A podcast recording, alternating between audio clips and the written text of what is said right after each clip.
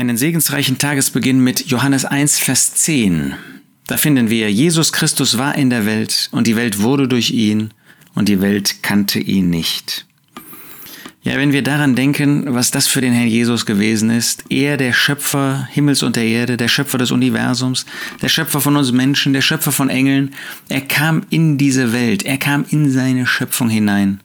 Die Welt, die durch ihn wurde, er ist der Schöpfer auch wenn das heute viele nicht anerkennen wollen, wir wissen genau, wenn es irgendetwas gibt, was gemacht worden ist, das ist nicht von selbst entstanden. Da ist kein Auto von selbst entstanden, da ist kein Haus von selbst entstanden, da ist kein Tisch von selbst entstanden, gar nichts.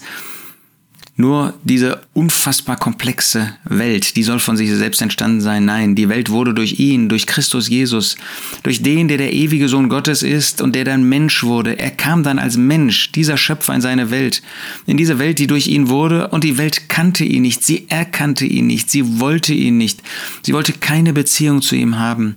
Unfassbar, was er an Ablehnung erlebt hat. Er kam in das Seine und auch die Seinen haben ihn nicht angenommen. Sein eigenes Volk hat ihn abgelehnt, hat ihn abgewehrt. Wie traurig, wie erschreckend, aber auch wie ähm, schmerzhaft war das für den Herrn Jesus. Wie sehr hat das zu Leiden geführt. Er kam in diese Welt und diese Welt kannte ihn nicht. Sie wollte ihn nicht. Sie wollten ihren eigenen Schöpfer nicht. Sie haben ihren eigenen Schöpfer an das Kreuz von Golgatha gebracht. Wie ist das bei dir? Du gehörst auch zu dieser Schöpfungswelt. Du gehörst auch zu einem dieser Geschöpfe Jesu Christi. Und wie gehst du mit ihm um? Hast du ihn als Retter angenommen? Und wenn du ihn als Retter angenommen hast, sind wir dann solche, die ein Leben führen zu seiner Ehre, zu seiner Freude? Kann er Freude haben an uns? Kann er verherrlicht werden in uns?